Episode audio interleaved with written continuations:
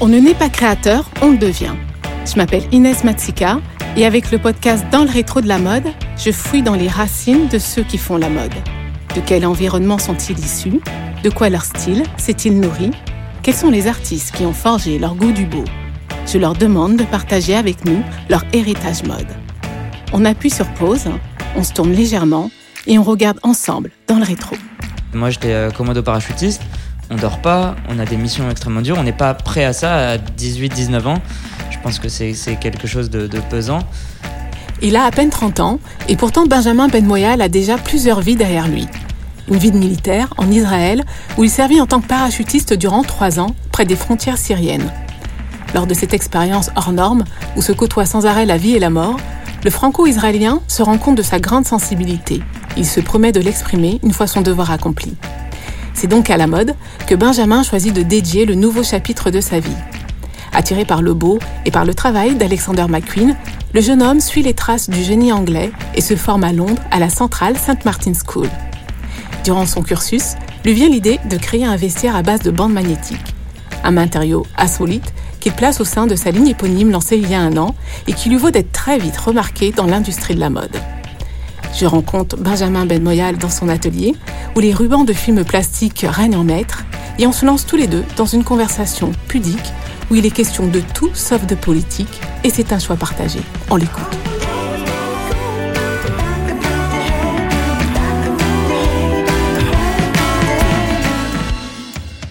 Bonjour Benjamin. Bonjour. Merci de m'accueillir euh, aujourd'hui dans ton atelier.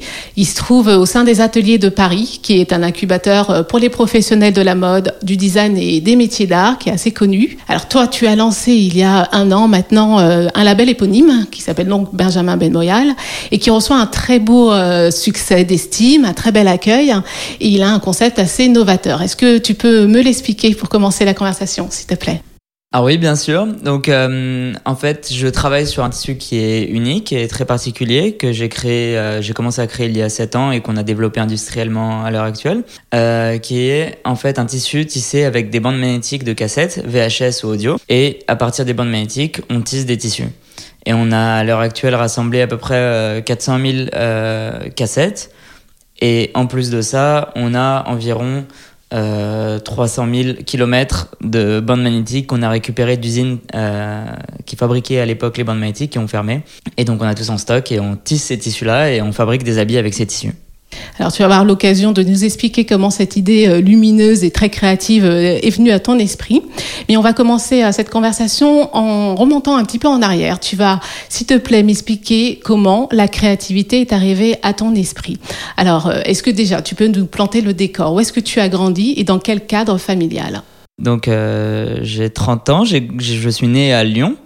et donc d'une mère égyptienne et d'un père marocain. Euh, les deux juifs. Donc, euh, on n'était pas très porté sur la religion, mais très porté en tout cas sur euh, nos origines et sur notre culture. Donc, j'ai grandi dans une culture plus marocaine du coup qu'égyptienne et française aussi. Et ensuite, après mon bac, je suis parti, je suis parti en Israël rejoindre ma famille qui eux avaient immigré plus tôt. Alors, que représente le Maroc à tes yeux? Pour moi, c'est plutôt la culture marocaine en fait qui représente quelque chose. Le pays en tant que tel, je le connais pas. J'y ai jamais habité. Je, je n'y suis pas né. C'est le pays de mon père. Euh, Mais tu y as voyagé? J'y ai voyagé. Oui, je suis allé visiter quand même le Maroc et la ville de mon père et de mon grand-père. Donc en fait, je connais le Maroc à travers les récits euh, de mes grands-parents ou de, de, de mon père. Et plutôt via la culture marocaine qu'ils ont transporté en fait euh, à la maison. voilà, exactement. Alors qu'est-ce qu'il y avait à la maison de Marocains? Mon père ou mon grand-père portait toujours le caftan, c'était quelque chose de, de normal. J'ai compris après que, que les, les, autres parents portaient des pyjamas, euh, que ça soit le, couscous, donc ça passe par la nourriture. Hein. On est cliché, mais bon, c'est quelque chose de cliché, que ce soit la nourriture et puis, euh, et puis je pense l'éducation aussi marocaine, qui ressemble beaucoup à l'éducation du Sud ou méditerranéenne en général. Donc avec du monde à la maison. Exactement. Du monde à la maison, on sait jamais qui vient, qui vient pas. Euh, pas besoin d'inviter les gens, ils viennent. Il y a toujours quelqu'un qui est là pour manger, qui est là pour dormir. Euh, voilà, c'est c'est quelque chose de très accueillant et chaleureux, on va dire, comme culture. Et est-ce que c'est une culture à laquelle tu te réfères quand tu crées alors? Je m'y intéresse et je m'en inspire donc oui, je peux dire que je m'y réfère, mais pas seulement. C'est pas ma, source d'inspiration principale, mais c'est une esthétique que, j'aime beaucoup, et donc je reprends énormément euh, de volumes euh, d'habits traditionnels marocains, que ce soit pour les couleurs, je m'inspire énormément du Maroc, euh, que ce soit pour les drapés aussi. Ils avaient un sens du drapé qui était incroyable, donc oui, c'est quelque chose que je reprends souvent. Quelles sont les valeurs, alors peut-être basées sur la culture marocaine, que tes parents t'ont transmis? Euh, la valeur principale, je pense, c'est la valeur de l'accueil et, et, être accueillant. Euh, et, et, puis euh, travailler dur parce que quand ils sont arrivés du Maroc, ils sont arrivés sans, sans, rien. Et ils ont dû vraiment trimer toute leur jeunesse pour, pour pouvoir gagner des sous et faire vivre leurs enfants. Ils faisaient quel métier, tes parents? Alors, mon grand-père, lui, il, fabriquait des, des, des autoroutes. mon père travaillait un peu avec lui, du coup. Et euh, ensuite, à l'âge de 40 ans, mon père s'est reconverti dans, l'immobilier une fois qu'il en avait marre de, construire des autoroutes. Et ta mère? Euh, Elle s'occupait des enfants à la maison, on était cinq, donc c'est beaucoup. Et euh, elle aidait mon père beaucoup dans, dans, son, dans son travail. Une fratrie de cinq, ça c'est effectivement pas mal. Est-ce que tu sais quel rôle ou quelle fonction tu avais au sein de cette fratrie? Parce qu'on en a tous un. Bah, moi j'étais l'aîné, je pense que j'ai eu le rôle un peu du punching ball, on va dire. J'ai ouvert la voie à tout le monde. donc voilà les erreurs qu'il fallait enfin que que, que j'ai faites je pense je pense ont appris à, mes petits frères et mes petites sœurs. Le chemin a été ouvert et ça a été beaucoup plus simple pour eux après. puis, oui enfin c'est juste que moi j'ai pas eu autant de droits que eux avaient euh, ensuite. J'ai dû un peu casser les, les, murs et puis euh, puis encore une fois là cette, cette culture marocaine c'est une culture euh, très comment est-ce que je vais expliquer ça? Ils sont beaux très axés sur le respect et et sortir le vendredi soir, par exemple, c'est con, hein, mais sortir le vendredi soir, euh, c'était quelque chose d'impensable pour mes parents. Non, le vendredi soir, c'est, euh, on, ne fait pas la religion, le Shabbat, mais bon, c'était le repas euh, du vendredi avec le couscous, avec toute la famille. Donc il a fallu que je me rebelle pour que, au bout d'un moment, je puisse aller voir mes amis et sortir le vendredi soir. Et après, c'est devenu quelque chose d'assez naturel chez mes petits frères et mes petites sœurs. Mais, mais, toi, tu as arraché ce droit. Exactement. et quelle place les études avaient-elles au sein de ta famille? Ah, c'était tout pour ma famille. moi, mes parents, comme euh, ils n'ont pas eu la chance euh, de faire d'études, euh, ils voulaient absolument que je réussisse. Et pour eux, réussir, c'était faire un métier scientifique ou avocat, comme, comme beaucoup de parents, ou enfin voilà, faire ce qu'on appelle un bon métier. Donc, ils m'ont poussé dans mes études pour que je sois le meilleur à l'école et ensuite euh, faire un bac S. Donc euh, voilà, c'était très centré quand même sur la science et pour eux, je devais être ingénieur ou avocat ou médecin. Est-ce que tu prenais plaisir à ces études-là, toi? Je prenais pas plaisir. Alors c'est quelque chose dont j'ai réfléchi après coup. Je prenais pas plaisir, plaisir à ces études-là, mais je prenais plaisir au fait que je faisais plaisir à mes parents. D'accord. Et ça c'était important. c'était très important. Euh, J'étais souvent premier de ma classe et euh, mes parents étaient très fiers. Et donc du coup ça me faisait plaisir et ça me rendait fier. Mais c'est quelque chose qui marche quand on est jeune. Et passer l'adolescence, en fait, on se rend compte que, que c'est peut-être pas cette voie-là qu'on a envie. Non, après, il faut aller chercher sa propre voie. Exactement. Ouais.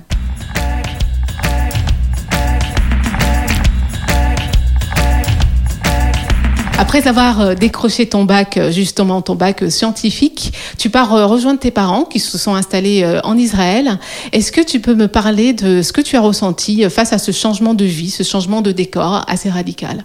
Alors, bien sûr, c'est une culture qui se rapproche un peu de la culture que j'avais à la maison, mais c'était quand même très particulier parce qu'il n'y avait pas ce stress-là des études. Les gens à 18 ans, en fait, eux, ils sont formatés. À 18 ans, ils partent au service militaire. Après le service militaire, ils travaillent un an pour faire euh, des sous. Ensuite, après avoir travaillé un an et avoir mis des sous de côté, ils partent en voyage encore un an ou deux ans. Et ensuite, ils reviennent au pays pour commencer les études seulement à l'âge de 26-27 ans. Donc, ils ont tout ce processus-là où ils ont le temps de réfléchir à ce qu'ils ont envie de faire. Et euh, donc, c'était libérateur d'arriver dans un pays où on n'était pas stressé par, euh, par ce temps et, euh, et sans avoir cette pression en fait de la société qui t'oblige à, 20-23 ans de finir tes études et de commencer un travail. Et comment tu l'as alors utilisé ce temps-là, ce temps libre, hein, ce temps ouvert euh, pour se trouver? Pendant un an et demi, j'aime pas dire que j'ai rien fait parce que c'est faux. J'ai travaillé un petit peu, mais en fait, j'ai vraiment profité de ma vie euh, sans réfléchir du coup à ce que je devais faire comme étude parce que je savais que j'allais avoir mon service militaire qui allait arriver. Donc en fait, j'avais pas envie de me projeter. Je, ça, c'était, c'était trop loin pour moi les études, euh, l'université. Euh, ça aurait été euh, seulement cinq ans après.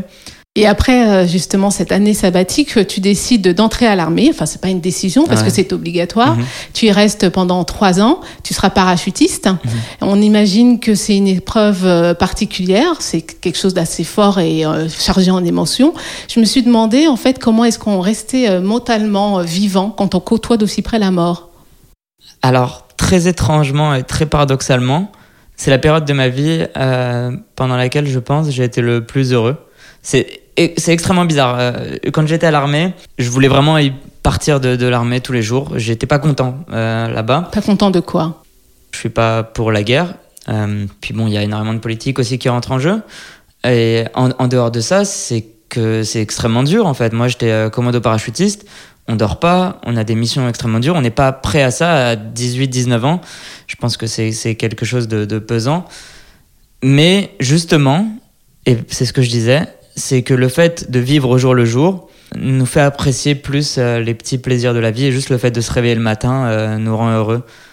Euh, voilà, c'est extrêmement bizarre. Mais de voir une voiture dans la rue, ça me rendait heureux quand je sortais de la base. Ah ben en fait, il y a une vie quelque part.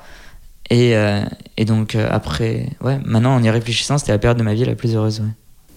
Mais alors, j'ai encore un peu du mal à comprendre en quoi, qu'est-ce qui était heureux en fait dans cette période? C'était pas heureux, c'est juste qu'on vivait le, au jour le jour en fait. D'accord, donc du coup, on appréciait mieux chaque instant passé, chaque belle chose qui se présentait, même la plus simple. On était en capacité de l'accueillir et de vraiment euh, l'apprécier. Et puis, il faut pas oublier surtout euh, le groupe en fait euh, est le plus important dans l'armée et dans, la vie en général c'est euh, c'est le côté social de la chose, c'est-à-dire que, j'étais avec euh, avec mes, mes frères d'armes, on va dire.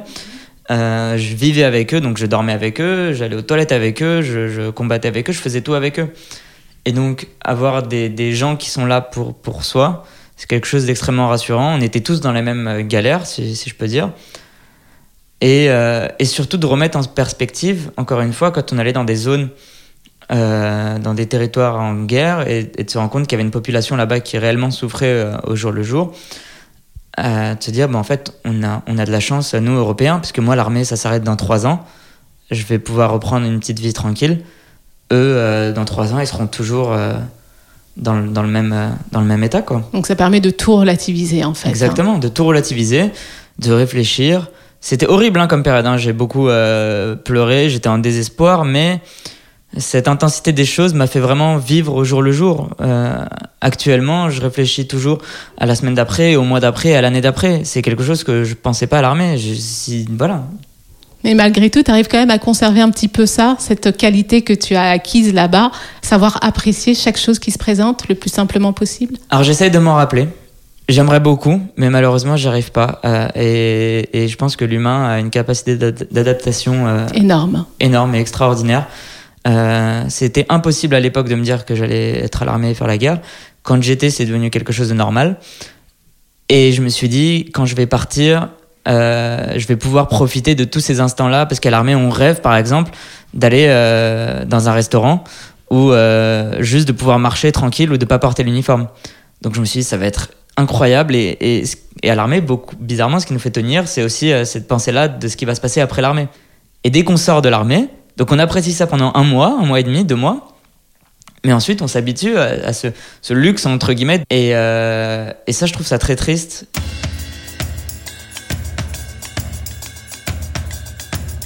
On dit souvent d'Israël qu'on y vit très vite, très fort, avec un sentiment d'urgence.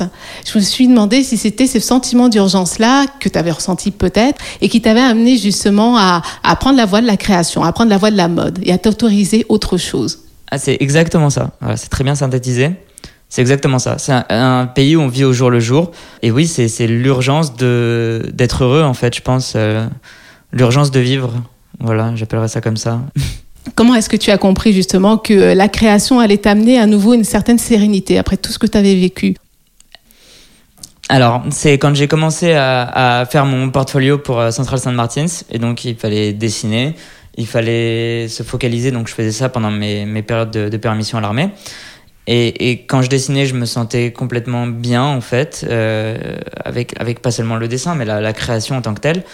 C'était un univers dans lequel je rentrais et, euh, et je me suis dit euh, que je veux plus en sortir, en fait, qu'après après ce service militaire, je veux rester dans cet univers un peu idéal parce que c'est un univers imagé. Et, j'avais voilà, j'avais envie de rester dans, dans, dans, ça. Et tu viens de l'évoquer justement, tu es parti à Londres pour te former à la Central St. Martin's School, qui est une école très prestigieuse. Avec le recul, qu'est-ce que cette expérience t'a apporté? Comment elle a ouvert tes horizons et nourri ta créativité? C'était pour moi l'expérience, on va dire, avec l'armée la, plus importante de ma vie et la, la plus incroyable. En fait, c'est vraiment là-bas j'ai appris ce qu'était la liberté être euh, libre de d'être euh, qui on veut, de faire ce qu'on veut. Pour moi, c'était un choc parce que quand je suis parti de l'armée, j'avais encore la tête rasée. Je suis parti de l'armée le 28 août 2013. Je suis rentré à l'école le 2 septembre 2013. Euh, de sortir d'un univers très machiste, hein, euh, c'est comme ça, c'est l'armée, et d'entrer à Central Saint Martins avec des horizons, euh, avec des gens qui viennent d'horizons différents, de, de, pays différents, et libres dans leur tête, c'était très, très impressionnant. Alors, ce sont les bancs de cette école que te vient l'idée euh, de créer une collection euh, à base de bandes magnétiques. Est-ce que tu peux m'expliquer pourquoi ce choix et quel rapport tu avais, toi, avec les, la VHS euh, avant que tu te lances dedans? C'est grâce à cette école qui pousse les étudiants à, développer un concept, on va dire presque philosophique, pour la création, que je suis arrivé à tisser des bandes magnétiques. Donc c'était un projet textile en, année de préparation, de prépa. Et je voulais en fait recouvrer la naïveté que j'avais perdue à l'armée. Donc euh, en fait, tous ces gens que je voyais à l'école et qui étaient autour de moi étaient pour moi naïfs dans le bon sens du terme, c'est-à-dire qu'ils n'avaient pas connu la guerre et eux, tout ce qui les intéressait, c'était de créer. Ils n'avaient jamais dans le coin de la tête que dans une partie du monde, il se passe ci et ça. Ou peut-être, mais en tout cas, ils l'ont pas vécu. Et moi, j'avais envie d'être comme eux. Et donc, l'idée de retrouver la naïveté, euh, c'est retranscrit du coup dans l'idée de réutiliser des VHS qui étaient pour moi le symbole de naïveté de mon enfance. Euh, mes VHS d'enfance, que ce soit Hercule, le roi lion, c'est ce qui symbolise euh, ma naïveté et pas seulement ma naïveté, c'est mon innocence en fait. Et donc réutiliser mon innocence et d'en faire des tissus, c'était le concept, on va dire, philosophique de la, de, de la création de ces tissus de base. Alors avec tes bandes magnétiques, tu utilises justement des matériaux recyclés et on sait que l'Afrique est vraiment passée maître dans l'art du recyclage créatif. Je me suis demandé si ton ancrage comme ça au Maghreb avait guidé ton choix vers la récup. Non, alors euh, bizarrement non. Moi, là-bas, c'était vraiment par, euh, par conviction personnelle de, de vouloir créer une, une, mode plus responsable et meilleure et créer un textile plus responsable. Et pas seulement plus responsable. Mon objectif, c'était, c'était de créer un tissu unique. Et si en plus je peux le faire euh, grâce à des éléments euh, et des matériaux recyclés, euh, c'était tout bénef.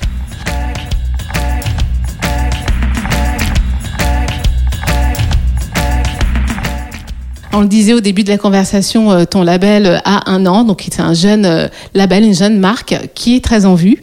Comment est-ce que tu vois l'évolution de ta marque?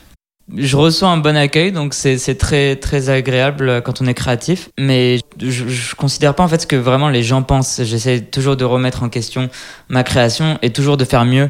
Après chaque collection, euh, ben je pense directement à la collection suivante et comment la collection suivante sera meilleure que la collection précédente. Euh, ne pas refaire les mêmes erreurs et améliorer euh, certaines choses. Et, et, et pour l'instant, c'est la troisième collection et chaque collection est meilleure que la précédente. Euh, et, voilà, et on va commencer la suivante.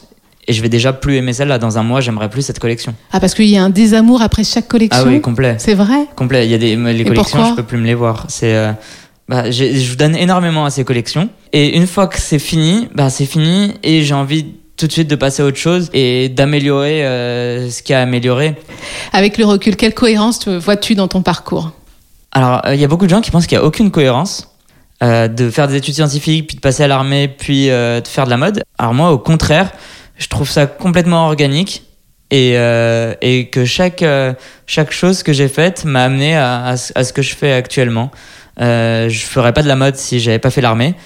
Euh, j'aurais pas fait l'armée si j'avais pas fait, si j'avais pas eu, si mes parents m'avaient pas forcé à faire quelque chose de scientifique, parce que être parachutiste, c'était surtout euh, pouvoir euh, avoir mon indépendance, être éloigné un peu de mes parents, c'était un peu dans ma période de rebelle. Donc euh, tout a une cohérence et même le fait, moi j'ai été blessé à l'armée, j'ai perdu l'audition de l'oreille droite. Même ce, ce petit détail-là a fait en sorte que j'ai pu avoir de, des sous pour aller étudier à San Martin. C'est ce qui t'a permis de financer ta formation, d'accord. Donc en fait, même, même les, les, les mauvaises expériences ont abouti à quelque chose de bien au, au final.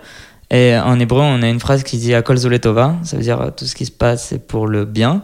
Et je pense que vraiment à cette époque-là où moi j'ai perdu mon audition, c'était une catastrophe. Euh, je suis devenu sourd d'une oreille. Je me suis dit, j'ai pleuré, j'étais, euh, voilà, je me suis dit, je suis handicapé. Et en fait, non, c'est ça qui m'a permis d'aller faire mes études. Mais en dehors de ça, c'est tombé exactement à la période où on devait faire les portfolios pour aller à Saint Martins. Et euh, je suis parti à l'hôpital. Et après l'hôpital, j'ai eu quatre semaines de repos à la maison. Et c'est pendant ces quatre semaines-là, en fait, que j'ai fait mon portfolio. En grande partie. Donc, euh, grâce à la, ma perte d'édition. Donc tout a un sens. Exactement, tout, a un sens et tout est lié. Euh, je sais pas si je crois en Dieu ou si je crois au, destin ou quoi, mais en, tout cas, euh, je pense qu'il y, a des esprits ou des énergies euh, concordants. Et moi, je crois assez à ça.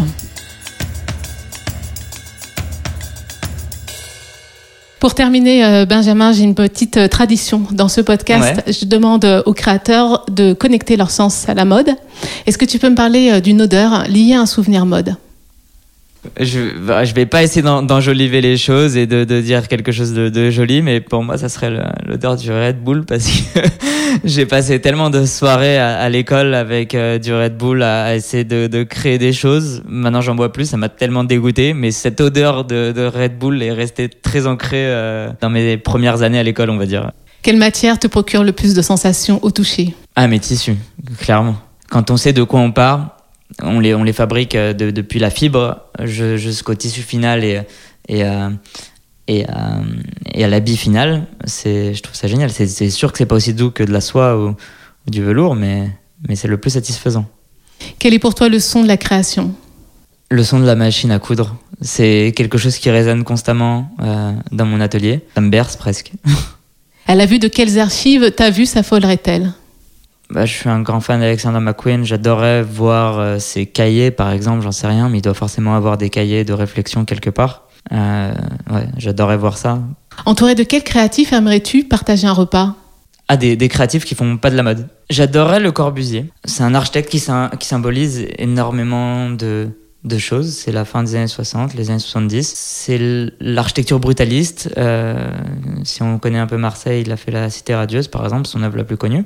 Mais en fait, c'est lui qui a créé l'unité d'habitation. Donc, en dehors de l'esthétisme, on va dire, euh, de, de, de l'architecture brutaliste, donc des années 60-70, qu'on peut voir aussi euh, dans les alentours de Paris. Hein. Il y a la, ouais, dans le 11e particulièrement. Exactement, il y, a, il y a le 11e, il y a les orgues de Flandre, par exemple. Et du coup, on mangerait quoi à cette table? On mangerait quoi? Bah, On mangerait quelque chose de végétarien déjà. Euh, voilà, ne mangeant pas de viande, euh, je pense pas qu'il y aurait de viande à cette table. Et on boirait beaucoup, je pense aussi. Qu'est-ce qu'on boirait alors? On boirait du vin. Je te remercie beaucoup, euh, Benjamin, de m'avoir accueilli. Bah, merci. D'avoir regardé dans le rétro avec moi. Merci beaucoup. Dans le rétro de la mode est le podcast du site thefashionstories.com. Si vous voulez découvrir l'intégralité de l'interview et surtout la voir en images, faites un clic sur le site. Le podcast est disponible sur toutes les plateformes d'écoute. Alors, si vous l'appréciez, n'hésitez pas à commenter, à vous abonner et à mettre un maximum d'étoiles sur l'application Apple Podcast pour le rendre plus visible. À bientôt.